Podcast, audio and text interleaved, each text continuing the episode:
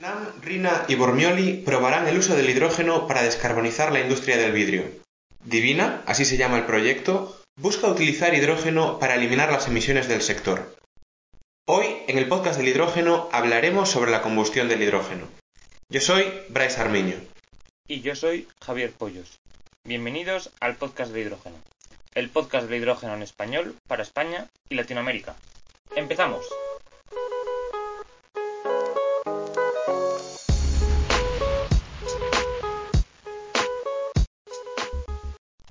En anteriores capítulos ya hemos hablado de las pilas de combustible como opción para aprovechar la energía contenida en el hidrógeno al generar electricidad a partir de él.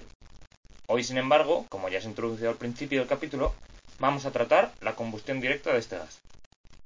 Los procesos industriales en los que se va a usar requieren o bien temperaturas muy altas u otras características, que a día de hoy solo se las puede proporcionar la combustión de combustibles fósiles como el gas natural, pero que en un futuro varios expertos confían en que se pueda reemplazar con tecnologías de hidrógeno.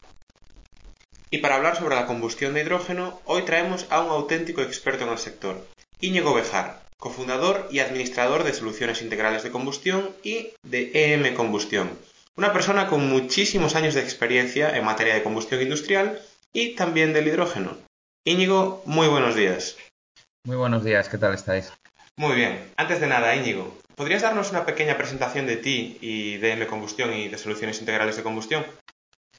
Sí, por supuesto. Eh, voy a empezar un poco por la empresa, que bueno, también está lógicamente relacionada con, mi desarrollo profesional. Eh, M Combustión es una empresa que nace en el año 2004 y eh, con una clara vocación de lo que es desarrollo de sistemas de combustión, ingeniería de combustión eh, particularmente yo soy, como has, como has comentado, uno de los socios fundadores de esta empresa. Entonces, bueno, al final sale, nace esta empresa eh, por la inquietud de gente joven en aquel momento que trabajábamos ya en otra empresa, también en el desarrollo de, sistemas de combustión y de quemadores. Y bueno, decidimos dar el paso a crear nuestra, nuestra propia sociedad, nuestra propia empresa. Y bueno, pues empezamos en aquel momento dos socios en el año 2004 y bueno, pues hemos ido desarrollando la empresa a, hasta lo que es en el año 2021 en el que estamos y bueno, pues con diferentes patentes, diferentes desarrollos y una empresa que está más eh, internacionalizada, ¿no?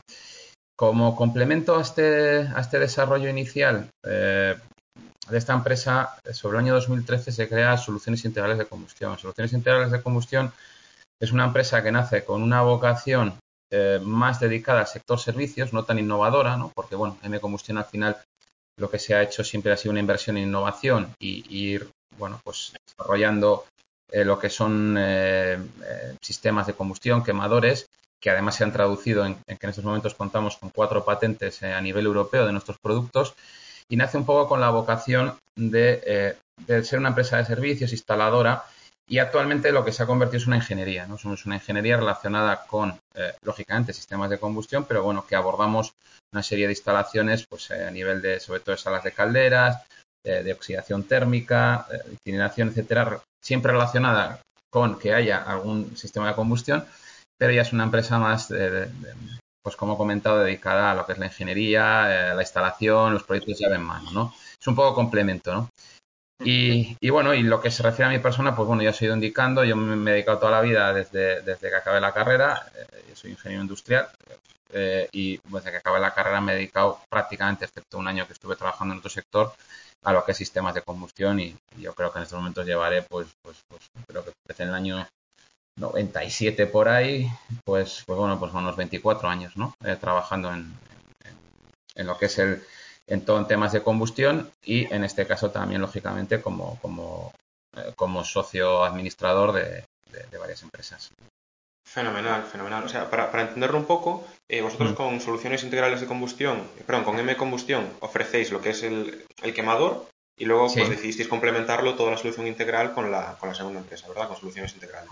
Efectivamente, es un resumen. Sí, sí, efectivamente, se, puede decir así. Empezamos solo siendo fabricantes de los quemadores, pero queríamos ya ir un poco más a, dar ese, ese, ese, proyecto completo ¿no? al cliente. fenomenal. Muy bien. Y entrando ya un poco en el tema del hidrógeno, que es el que nos interesa, que se habla, se habla mucho últimamente del, del, hidrógeno para sustituir a la combustión convencional en la industria. Y para nuestros oyentes que quizás estén menos familiarizados con el tema, ¿qué tipo de procesos son estos?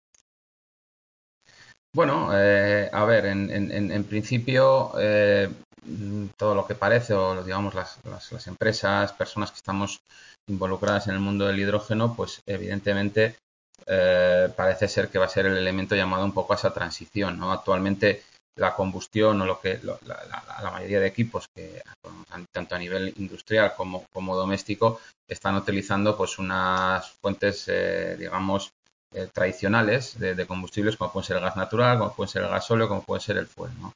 Entonces, ahora mm, particularmente pues se, eh, se, parece que se pretende dar el salto a que haya otra fuente, otro actor, que es el hidrógeno, que intervenga en, bueno, pues en, sustituir, digamos, esas fuentes tradicionales por, por, este nuevo elemento, ¿no?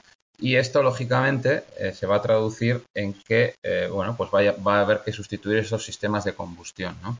Eh, porque hay una, hay una serie de, cambios que, el hidrógeno pues, pues, va a producir en los sistemas de combustión que si queréis, pues bueno, luego podemos detallar o podemos, digamos, meternos un poquito más en detalle, ¿no?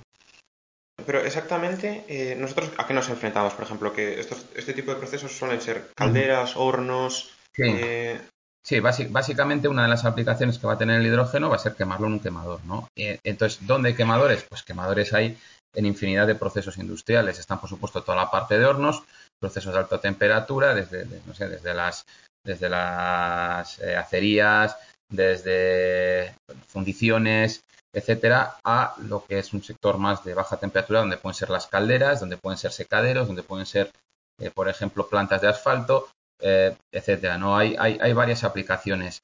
eso en lo que se refiere a la parte de, quemadores. Luego, pues existe otra parte de, de, donde se aplica el hidrógeno, pues que bueno, pues pueden ser motores, quizás eh, no sé si llegaremos a ver turbinas o la parte de automoción, ¿no?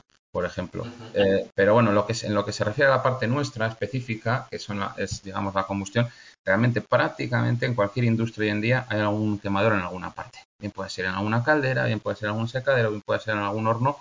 Es raro encontrarte una empresa en donde no, es, no haya una caldera, ¿no? A nivel industrial, por ejemplo, o un horno. Entonces, bueno, sí, el, campo desde luego es enorme, ¿no? De, aplicación. Y ya se ha adelantado Íñigo que se necesitan cambios en los sistemas actuales para adaptarlos a hidrógeno. ¿Cuáles son los mayores retos a los que se enfrenta la, industria desde un punto de vista técnico? Bueno, a ver, eh, en, la parte que nos compete a nosotros, que es la parte de sistemas de combustión, mm. tenemos que tener en cuenta algunos factores, ¿no? Que van a hacer que, que, lógicamente los sistemas se modifiquen y también posiblemente todo el sistema eh, de válvulas asociado a estos sistemas de combustión y de las tuberías, ¿no? O sea, por un lado tenemos que tener en cuenta el factor recaudal, es decir, eh, el, para dar la misma potencia, por así decirlo, necesitamos 3 a 3,5 veces más de hidrógeno que de gas natural. Esto simplemente ya, simplemente por este factor, eh, ya va a suponer importantes cambios. ¿Por qué? Porque evidentemente, por así decirlo, todos los sistemas de válvulas y tuberías eh, relacionados o, que actualmente están con, eh, dimensionados para los quemadores actuales, por ejemplo, de gas natural, no nos van a servir. Es decir, vamos a tener que sobredimensionar. Luego ahí tenemos el primer cambio. Los propios quemadores tampoco van a servir por este, por este mismo sistema, ¿no? Es decir, eh, los, los, caudales o las toberas, por así decirlo, de esos quemadores no van a estar preparados para estos caudales. Hablo siempre considerando que estemos en un, eh, utilizando 100% de hidrógeno, ¿no? No, mezclas que estén ligeramente dopadas. Hablo del 100% de hidrógeno, que al final entiendo que va a ser el objetivo ¿no? al, que, al que tenemos que llegar. Eh, este ya es un factor bastante importante. Luego nos vamos a tener, hay otra serie de, digamos, de, factores que tenemos que tener en cuenta en una combustión de hidrógeno. ¿no? en primer lugar, supongo que hablaremos de esto, es todos los problemas de los óxidos de nitrógeno que se generan, que son más elevados que con otros eh, combustibles como el gas natural, ¿no? Lo cual nos va a obligar a utilizar sistemas de reducción de emisiones que quizás antes no utilizábamos, ¿no? En los quemadores convencionales. Eh, por otro lado, tenemos otro, otro problema que tenemos que, que enfocar es sobre todo para las instalaciones nuevas no tanto, pero para las instalaciones existentes es cómo adaptamos la temperatura que produce una combustión de hidrógeno a esas nuevas instalaciones. Es decir, el hidrógeno aproximadamente em, produce una temperatura de llama aproximadamente unos 190 grados de diferencial, siempre hablo en el estequiométrico, respecto a la temperatura de gas natural. ¿Cómo nos va a afectar eso? Porque, claro, los cálculos que están hechos, por ejemplo, una caldera, están hechos para unas temperaturas inferiores. ¿Cómo, cómo, cómo vamos a intentar, eh, pues bueno, tratar de lograr que las temperaturas, tanto de gases como pues, las que se generan por radiación dentro de un horno o dentro de una caldera, eh, no nos afecten eh, a, los, tanto a los materiales como al diseño que, está, que, está, que está realizado sobre algo que no se ha estudiado para, para este combustible como es el hidrógeno. ¿no? Entonces, ahí tenemos otro, otro factor que nos va a afectar y que lo tenemos que estudiar, ¿no? Eh, otro de los factores también son eh, las detecciones de llama, ¿no? Es decir, los espectros de, detección de llama donde eh, se trabaja el hidrógeno son diferentes a los que se trabaja el gas natural o se trabaja el gasóleo. Uno de los problemas que se nos presentan con las, con, sobre todo con, el hidrógeno, es que las llamas son invisibles. Es decir, las llamas del hidrógeno bueno, alguna vez he puesto el ejemplo, ¿no? De que, de que posiblemente si quemamos hidrógeno a la luz del día, casi que podríamos pasar por encima de él y no nos daríamos cuenta, ¿no? Porque no es... eso pasa, sí, sí. Yo había, había escuchado una vez, había escuchado una vez que en unas instalaciones de, bueno, un productor de gases industrial, no voy a decir el nombre, no quiero ganarme enemigos ya, eh, había pasado que, bueno, había sucedido el efecto de fragilización en una tubería Y, y, se quemó, se quemó una persona al pasar porque claro, eh, simplemente de la, de la, chispa ¿no? generada al, romper esa tubería, pues se produjo la combustión, que como son gases que están a mucha presión, no, no fue para dentro de la tubería, pero que bueno, que sí que genera esas quemaduras que la gente no, no, puede, no puede verlo a simple vista. Sí, sí. efectivamente, ese es, otro de los problemas, ¿no? Y, y, y, eso, eso, en caso de una fuga, en caso de que no, de que no haya fuga, también eh, los detectores de llama eh, tienen problemas, ¿no? E incluso si vamos a utilizar recirculaciones, porque evidentemente en el capítulo de los, de los óxidos de nitrógeno, una de las maneras de, reducir estos óxidos de, nitrógeno es mediante la recirculación de gases, es decir, cogiendo gases de la chimenea y volviéndolos a inyectar en el propio ventilador con la mezcla de aire, porque así se reduce la temperatura de llama, eh, pues todavía esto hace que las llamas se vuelvan todavía más invisibles. O sea, es decir, ya este fenómeno hace que las llamas se vuelvan invisibles en el, en el caso de un gas natural. Pues imagínate en el hidrógeno, ¿no? Entonces ahí vamos a... Eh, es otro reto. Hay métodos, hay métodos, Íñigo, ya para, para solucionar esto. O sea, es, es, un problema grande en primer lugar y en segundo hay, hay soluciones que se están planteando ya. Sí, pero se, están, pero se están empezando a estudiar. O sea, realmente sí que, sí que para el hidrógeno existen detectores, sobre todo calibrables en el, que puede regular en diferentes espectros, eh, que sí que detectan estas llamas de hidrógeno con estas recirculaciones. Pero sí que es cierto que eh, yo creo que todavía exige un desarrollo, ¿no? Es decir, estamos, estamos todavía empezando con esto. Eh, os, puedo os puedo contar un, ejemplo, ¿no? Que, que me pasó. Recientemente estuve hablando con una videoconferencia con el departamento de Siemens, que se dedica en Alemania, ¿no? que se dedica al desarrollo de, sensores de llama. Y bueno, me, decían que, bueno, llevaban tres meses estudiando. De esto te hablo hace un mes, ¿eh? No te hablo hace, tres años. Hace un mes que llevaban, bueno, pues tres meses, cuatro meses estudiando las detecciones y que, bueno, pues parecía que alguna de, las células que ellos tenían desarrolladas pues funcionaban bien para hidrógeno, pero que otras no, no lo veían y, bueno, pues yo les decía, dice, bueno, pues, pues como anécdota, dice, bueno, pues yo he puesto una, una célula vuestra en una instalación hace un año y me funcionaba. Y me decía el alemán, ah, sí, pues no me digas, pues esto es nuevo para mí. Entonces, te quiero decir, dice, decía el alemán, pues igual sabes más que yo. Digo, no, lo que he tenido es un churro de mucho cuidado, ¿no? O sea, poniendo, seleccionando esta célula y, yo creo que ahí, como, como, como teníamos, me parece que era un 90% de hidrógeno, un 10% de gas natural, me decía, bueno, pues igual ese 10% de gas natural está cambiando un poco el espectro y te está ayudando. Y, y, dice, dice, me parece que has tenido mucha suerte. Y digo, pues no lo sé, pero como, algo teníamos que poner. O sea que, fijaros Estoy un seguro De, que, de que si entramos en la web de Siemens, eh, esa válvula ya aparece como, bueno, ese sensor ya aparece como hydrogen ready, seguro. No, no, seguramente, pero pero que te quiere decir que hasta la propia Siemens eh, eh, está con ellos. Es decir, eh, nos estamos enfrentando a, que vamos a tener que desarrollar muchos equipos que, que además igual su nivel tecnológico en estos momentos pues es el justo para que detectes la llama, pero que puedes ir mucho más allá, es decir, puedes, no sé, que, que puedas tener un mayor margen de maniobra, ¿no? Pero, pero este sí, este va a ser un tema, un tema curioso, ¿no? Eh, y, y, y, cómo enfocamos, pues claro, muchas veces eh, los propios técnicos, eh, cuando, cuando ajustan un quemador, ven la llama, ¿no? dicen, bueno, pues está muy larga, está muy corta, está, bueno, a ver qué va a pasar con el hidrógeno, ¿no? Probablemente tengamos que utilizar algún sistema eh, no sé, mediante algún tipo de cristal polarizado o algunas gafas especiales o lo que sea para poder, para poder verlas, porque si no es muy difícil, ¿no? O sea, tú ves, tú ves por la mirilla una caldera por detrás y no ves nada y dices, joder, pero esto está, esto está quemando aquí. No, sé. Está funcionando. Sí, sí, sí. Sí, entonces, bueno, ese, ese yo creo que va a ser, va a ser otro, otro reto interesante, ¿no? Y otro que has, has apuntado muy, muy bien, eh, Bryce, es el tema de la fragilización, ¿no? Es decir, eh, el tema de la corrosión que se puede producir en las tuberías, eh, bueno, precisamente porque el hidrógeno lo, lo, produce, ¿no? sobre todo el hidrógeno puro. Entonces, bueno, sí que, sí que habrá que avanzar a qué presiones, temperaturas, eh, no sé, modos de trabajo tenemos estos efectos de la fragilización. ¿no? Entonces, bueno, pues bueno, pues como veis son varios, son varios aspectos y, puntos que, hay que tener en cuenta, ¿no? De cara, de cara al futuro y, y, sobre los que tenemos que trabajar, ¿no? Indudablemente. Sí, es, además interesante escucharlo, Íñigo, porque, claro, bueno, Javi y yo, por ejemplo, somos consultores ¿no? en, temas de hidrógeno y sí que es cierto que el papel lo aguanta todo. O sea, tú puedes hacer 20.000 números a la hora de pues, meter porcentajes en calderas, de meter 100% eh, en, hornos, lo que sea, y, muy bien, y muy bien. Pero claro, luego escuchar el, punto de vista técnico y, y, los riesgos y los, y los miedos que todavía puede haber en ciertas cosas cuando la tecnología no está, no está tan probada, pues, pues es interesante, sí señor. Y, ya también un poco, un poco hablando de eso, de, los clientes que necesitan esa, esa certeza. Eh, bueno, hoy en día el, interés por el hidrógeno es, es brutal en muchísimos sectores, algunos todavía no están listos, no sé, por ejemplo, el tema de los, de los camiones, etcétera, que, que parecía que ya iba a estar aquí mañana y en realidad pues tenemos que esperar unos años. Eh, vosotros, bueno, la introducción del hidrógeno, al menos en blending, etcétera, pues sí que puede ser ya una realidad desde, desde el día de hoy.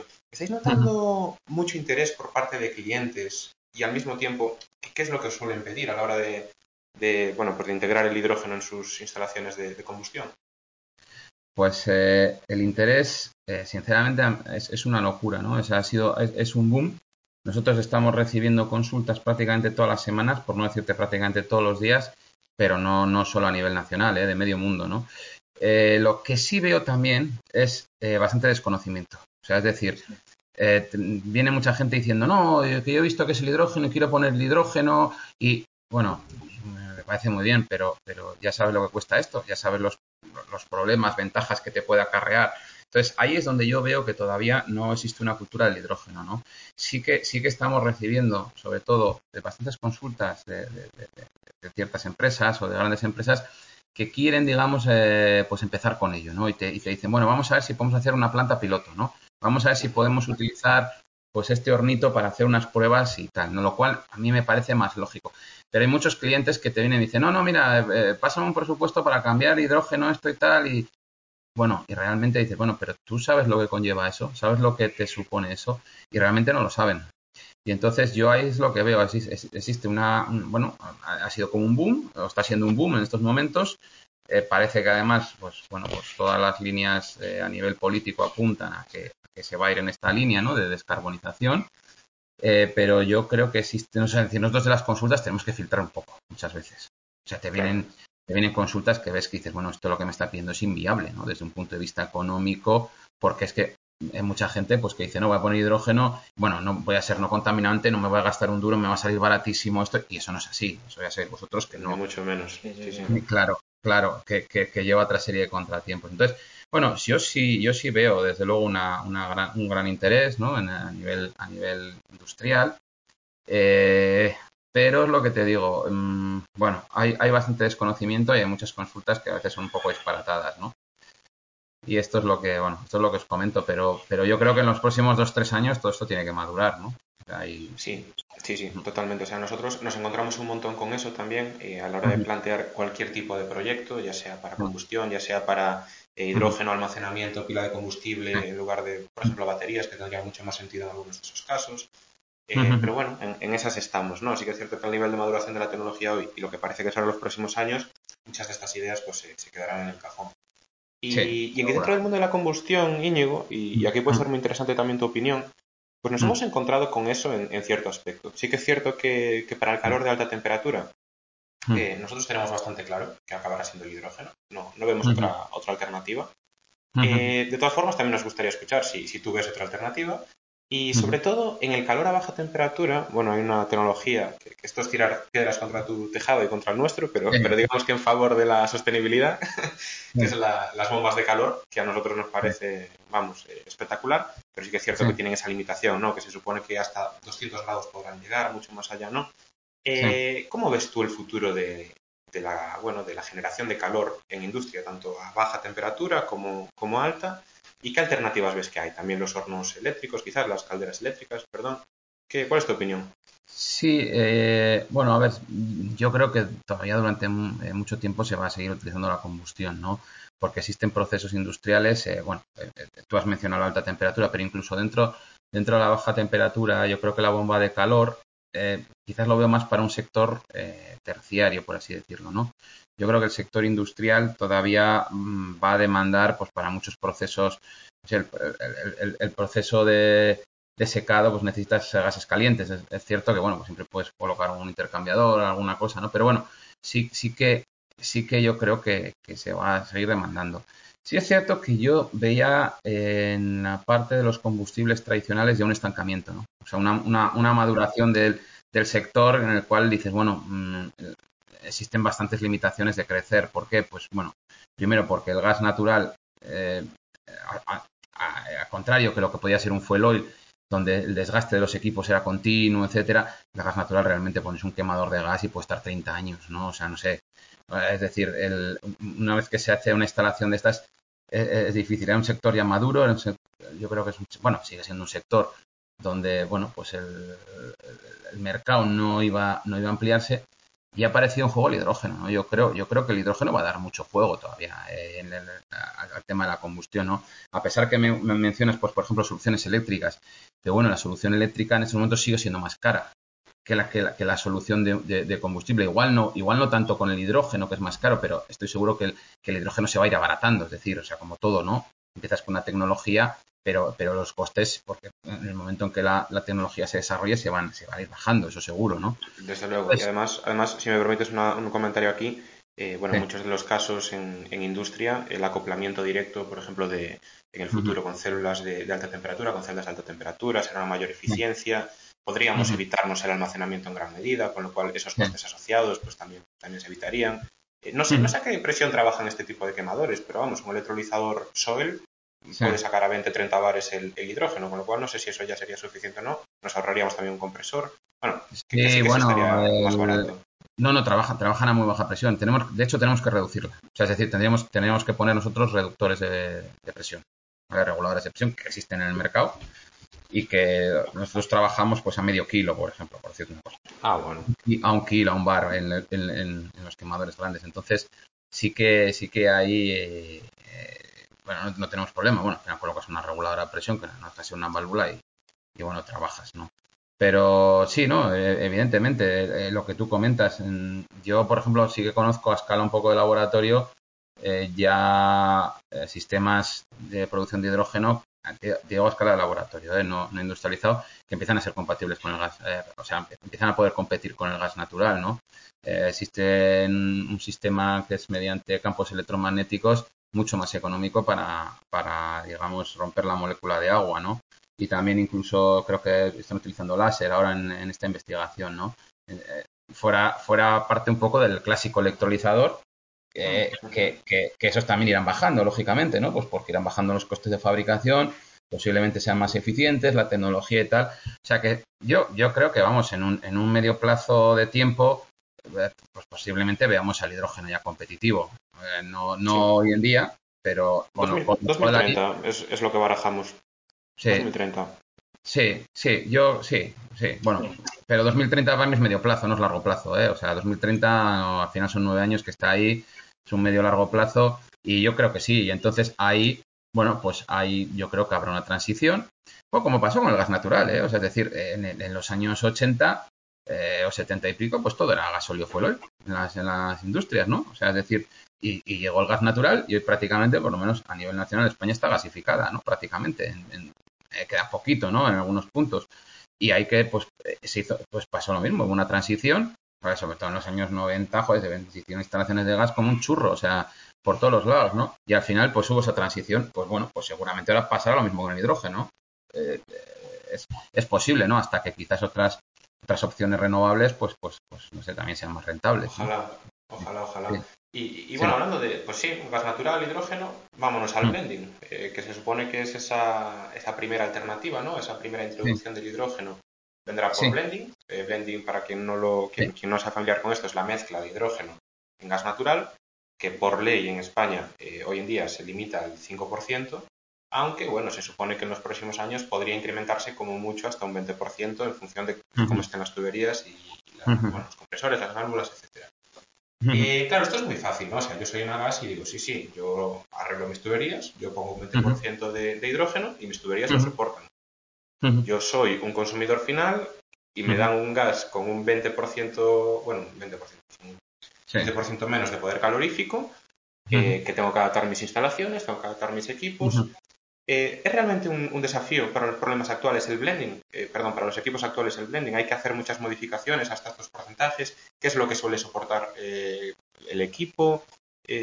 cuéntanos un poco de esto. Vamos a ver, en principio no es, no es un gran reto, digamos, para los equipos de combustión. ¿Y por qué? Pues, pues es muy sencillo. O sea, sí, realmente se está barajando, yo había oído, bueno, me comentas 20%, había oído 15%, ¿vale? Pues por, el tema de lo que hablamos de la fragilización, ¿no? Eh, que, puede, pero bueno, quizá aunque sea 20%, pero claro, ten en cuenta que realmente en lo que te afecta tu calor, al, PCI, estamos hablando de tres, tres veces y media, con lo cual realmente tu variación, imagínate que es un, un 15%, pues realmente tu variación de calor va a ser un 5%. Eh, en esa mezcla, ¿no? Respecto a lo que tenías. Con lo cual, nosotros tenemos visto más o menos que hasta, hasta eso, hasta un 10, 15%, quizás 20 tendríamos que ver, eh, realmente no hace falta. Se pueden ajustar los equipos actuales. ¿Vale? Es decir, los equipos actuales podrían, podrían servir. Otra cosa ya si, por ejemplo, vamos a un 50%. Ya hay los caudales que vamos a tener de hidrógeno y de la mezcla pues yo creo que no, no, no van a hacer que, los equipos eh, no sirvan, ¿no? Es decir, tengamos que sustituir equipos de combustión. Pero realmente con una mezcla, con un, con un dopaje, como yo le llamo, un blending, ¿no? De, de, por ejemplo, que es un 15%, un 20%, estamos hablando que si divides entre 3 nos va a afectar un 5%. Es decir, si tenemos, si, si, nosotros tenemos en España un PCI de gas de, de, 9.100, bueno, pues ese será, yo qué sé, pues, 8.200, yo qué sé, por cierto algo. Entonces, realmente ahí sí, yo creo que habrá que ajustar los equipos, habrá que adaptarlos, pero, pero bueno, no va, no, no va a ser probablemente necesario la sustitución. En cuanto, en cuanto subamos a porcentajes mayores, eh, sin duda. Sin duda. Es, una buena noticia, es una buena noticia. Sí, yo creo, yo, yo, yo, creo que ahí no, no, digamos, de cara al consumidor, por así decirlo, el, que se haga un blending mm, no con un porcentaje elevado de hidrógeno eh, no le va a afectar demasiado. ¿Vale? creo, que este es el primer, el primer dopaje, Íñigo, que, empeora el rendimiento. creo que eso eh, no... Pues, sí, sí. Eso, eso sí es verdad, pero emite menos CO2. Entonces hay que, o sea, lo tienes que ver por un lado, ¿sabes? O por el otro, ¿no? Eh, también tenemos que darnos cuenta que es posible que eh, la penalización que suframos por las emisiones de CO2 lo que haya que pagar por la tonelada de CO2 en los próximos años compense la pérdida de rendimiento. ¿eh? Es algo que, hasta ahora no se había producido, pero que, bueno, no lo sé. O sea, la tendencia es, es, al alza, ¿no? De, los precios. Entonces, puede que llegue un momento que, al final incluso se esfuerce para, para que digas, oye, mira, sí, eh, se, se, empeora el rendimiento, estoy de acuerdo, pero la compensación viene por, por el otro lado, ¿no? Por supuesto. Además, una cosa buena que tiene el hidrógeno, eh, tal como se mm. plantea, es que los precios van a ser estables. Mm. Eh, yo no me quiero imaginar un consumidor final hoy en día viendo cada día cómo sube el CO2, viendo cada día cómo sube el, mm. gas o baja el gas, o, vamos, creo que es imposible predecir algo, ¿no? Sí, sí, sí, está, claro, ¿no? Está claro, sí, sí. eso lo estamos sufriendo actualmente bastante. Y, volviendo al tema del blending que comentas, que sea fácil adaptar los equipos, Mm. Eh, para porcentajes bajos, obviamente. Eh, ¿Hay diferencia en función de, los equipos finales? Si son hornos, calderas, eh, turbinas. O son fáciles todos, al final adaptas el quemador. En, la, parte de combustión será probablemente un ajuste de, la relación de, aire con el combustible, porque probablemente con ese porcentaje no, no, nos va a variar más que eso, ¿no? Eh, al final los quemadores, eh, bueno, pues tienen unos rangos, ¿no? En, el, cual tú te puedes mover y, esos rangos los pueden absorber, con lo cual en ese porcentaje pequeño a nivel de combustión Estoy seguro que no. A nivel de turbina, la verdad que no soy un especialista. No sé, porque son, son equipos más sensibles, pero no sé si les llegará a afectar. En la parte nuestra, eh, realmente será un ajuste. Será un técnico que tenga que ir ahí eh, ajustar probablemente un quemador en, los ajustes de relación con eh, de, combustión, por así decirlo. Pero yo creo que con eso va a ser suficiente. Y, desde EM Combustión, ¿qué futuro le veis al incremento del porcentaje en, en los equipos, al porcentaje de hidrógeno en los hornos? se empezará con un porcentaje bajo y será, se, irá incrementando poco a poco con los años? Es, una muy buena pregunta, ¿eh? Es una muy buena pregunta porque yo lo que detecto no, no tengo claro. O sea, hay gente que realmente, yo creo que sí va a apostar por el hidrógeno hasta un límite y realmente eh, aún, eh, es decir, va, a pagar una etiqueta verde, por así decirlo, ¿no? Es decir, yo, yo llevo mi, mi, label eh, verde, ¿no? En este caso, y hay otros que realmente no, no lo veo, ¿no? O sea, es decir, va, va, primero va a seguir siendo conservador o lo único, bueno, pues quizás llega un momento que por alguna normativa obligues a, hacer un, blending, ¿no? Pues eh, no lo tengo claro. o sea, es una, es una muy buena pregunta. Yo no sé si va a haber una, una apuesta real por, por, por, decir, mira, en algunos casos, oye, voy a colocar un electrolizador, aunque me cueste más, ¿no? Y, y, voy, y voy a apostar por, por, generar mi energía eh, con un 100% de hidrógeno o, o, un 80%, un 90%, ¿no? Alto, o realmente vamos a ir poco a poco, ¿no? Como tú bien dices, ¿no? Vamos a, vamos a dopar la red y vamos a ir ofreciendo eso, ¿no? Al, al consumidor. Mm, no te sabría responder porque realmente no, no lo tengo claro. No tengo claro. Nosotros las, las consultas que recibimos realmente son más por una apuesta por el hidrógeno, ¿vale? En un porcentaje alto. En un porcentaje alto hablamos de un 60% hoy en día en hornos y un 20% en, en calderas o, no, no, nosotros, nosotros estamos, estamos presupuestando proyectos desde un 80% de hidrógeno a un 100%. Pero unos cuantos, ¿eh? te, hablo, te hablo igual de, los últimos seis meses, 50 presupuestos en ese sentido. O sea, que te quiero decir, para diferentes, para diferentes empresas, algunas no, algunas no son de aquí, no son nacionales, otras son del extranjero y tal. O sea, que se ve que hay gente que, que sí, sí está apostando y luego algunas empresas pues nos dicen, pues vamos a probar, ¿no? Vamos a hacer una instalación, ¿no? Vamos a, vamos a presupuestar.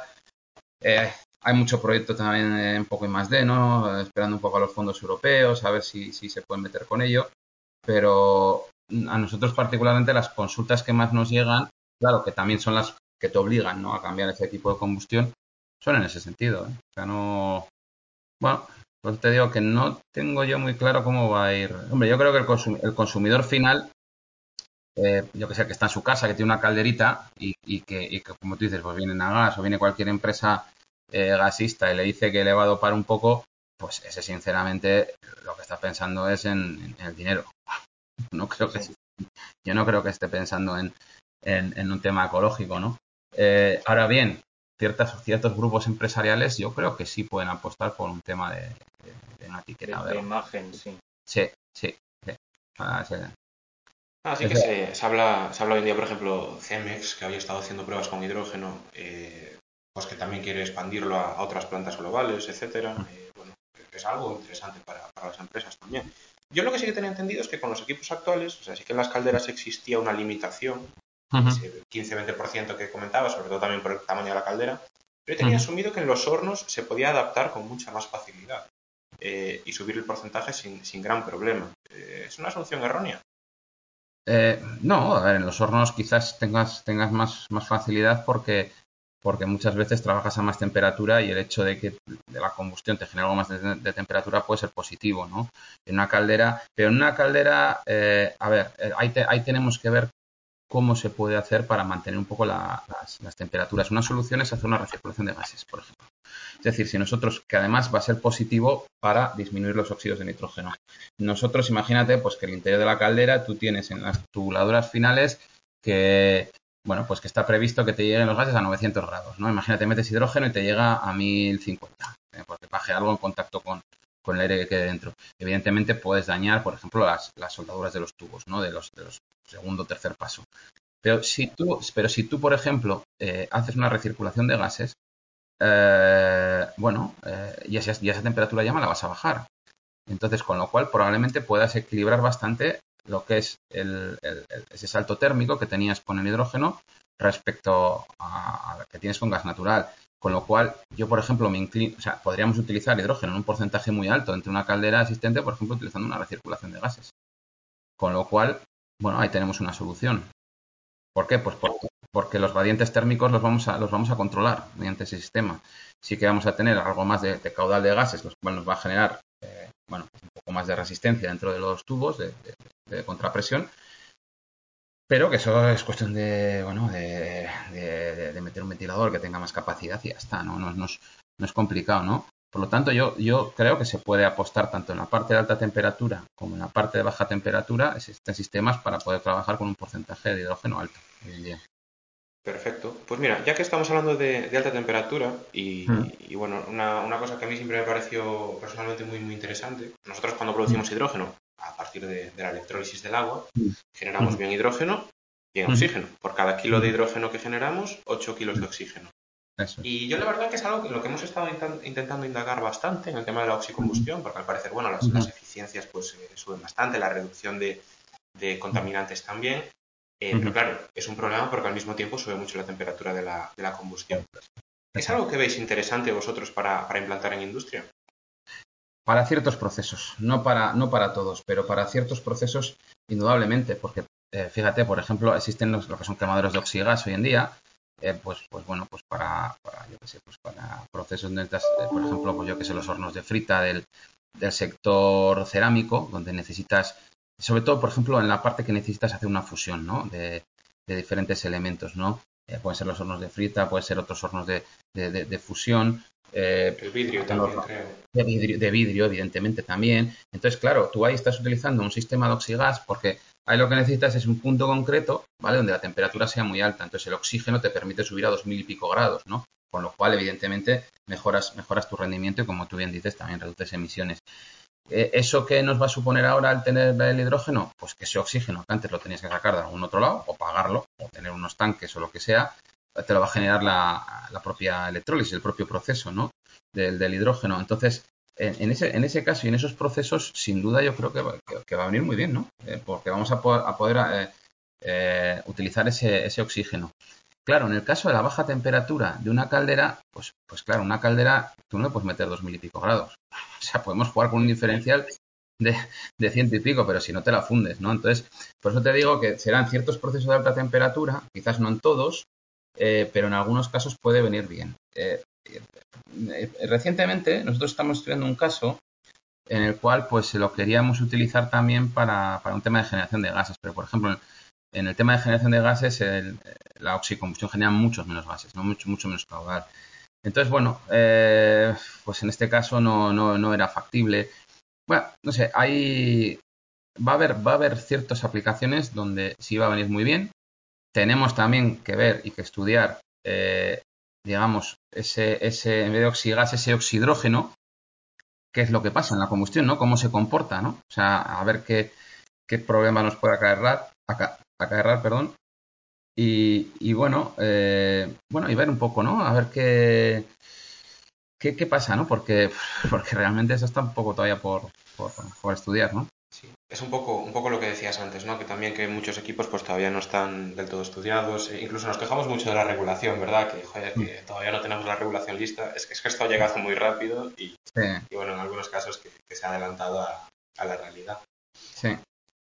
Sí, efectivamente. Eh, es que hay cosas que nos vamos a tener que ver en los próximos años, ¿no? Nosotros ahora mismo eh, tenemos, tenemos dos proyectos eh, presupuestados y en estudio para estudiar precisamente eso. O sea, es decir, el, el meter oxígeno con hidrógeno, pero no, no lo hemos hecho hasta la fecha. Entonces, pues, pues, pues hombre, a ver, como entiendo yo que todo lo que haces así nuevo, eh, pues lógicamente a la primera, primera no te va a salir perfecto, entonces tendremos que ir viendo, tendremos que ir estudiándolo. Sí, y otro, otro reto, Íñigo, que, que se enfrenta a la industria es eso que hayas dejado caer antes, que es la, emisión de los óxidos de nitrógeno. De nada sirve sustituir el gas natural por hidrógeno si, si cambias si cambias el CO2 por, óxidos de nitrógeno. ¿Cómo esperas que avance la lucha contra, contra la emisión que se produce en la combustión del hidrógeno? Bueno, claro, efectivamente, ¿no? Otro, otro, yo, yo, creo que es el, el, aspecto, digamos, o, la parte más, más conflictiva de la utilización de hidrógeno, ¿no? Es decir, que, que hay un concepto... de... verde, ¿no? Efectivamente, claro. Eh, eh, la, la, gente piensa que utilizando hidrógeno no vas a contaminar y no es cierto.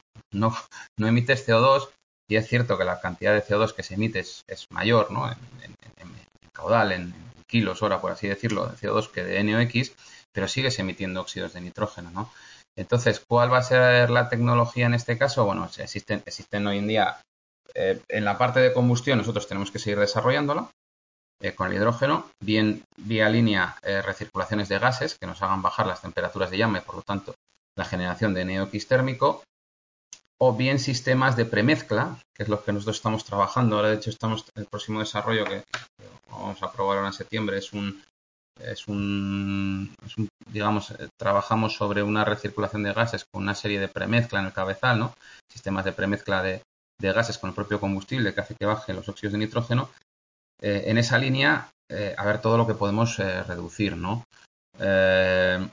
Bueno, hay, hay, un reto, ¿no? Hay un reto de que los, fabricantes de quemadores tenemos que intentar mediante nuestros propios sistemas de, recirculación de gases o premezclas, etcétera, ir reduciendo al máximo con nuestros diseños, con nuestros desarrollos, la formación de NOx.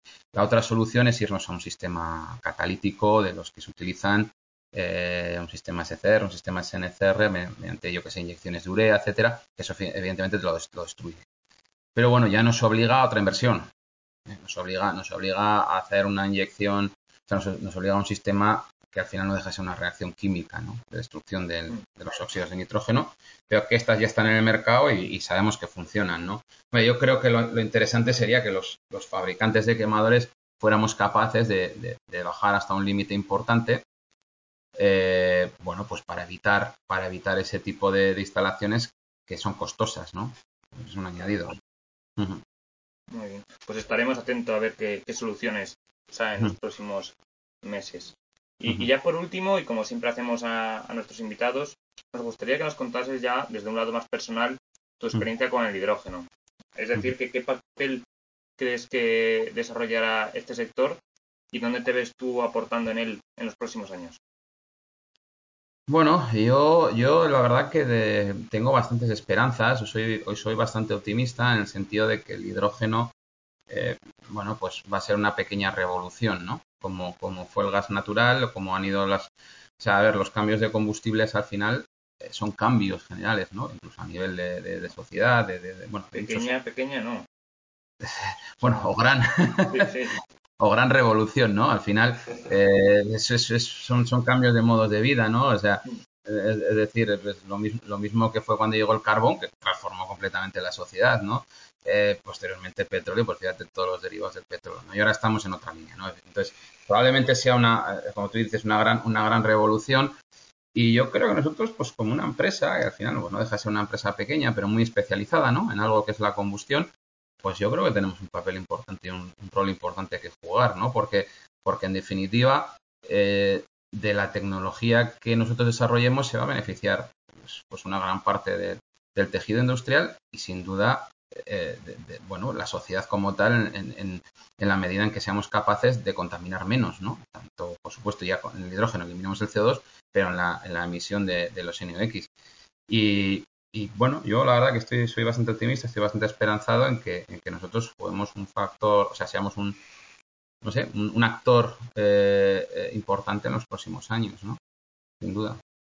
Pues por supuesto, por supuesto que sí, que lo seréis. Eh, Íñigo, hasta aquí todo lo que teníamos preparado para, para preguntarte. No sé si quieres decir algo más. Eh, nada, que de verdad que, que muchísimas gracias por, por estar con nosotros hoy, por hacernos un hueco, que, que sabemos que estáis, eh, uh -huh. todo, todo, el sector está eh, hasta arriba últimamente. Uh -huh.